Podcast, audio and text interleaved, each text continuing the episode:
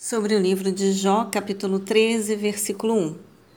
Tudo isso meus olhos observaram atentamente e meus ouvidos ouviram e compreenderam muito bem. Análise.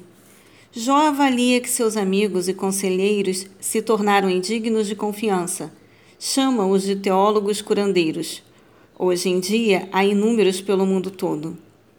Os acusa de mentir contra ele e de estarem fazendo apenas o papel de bons servos, bons mestres diante de Avé, considerando que Jó está na miséria e Deus, claro, é todo poder.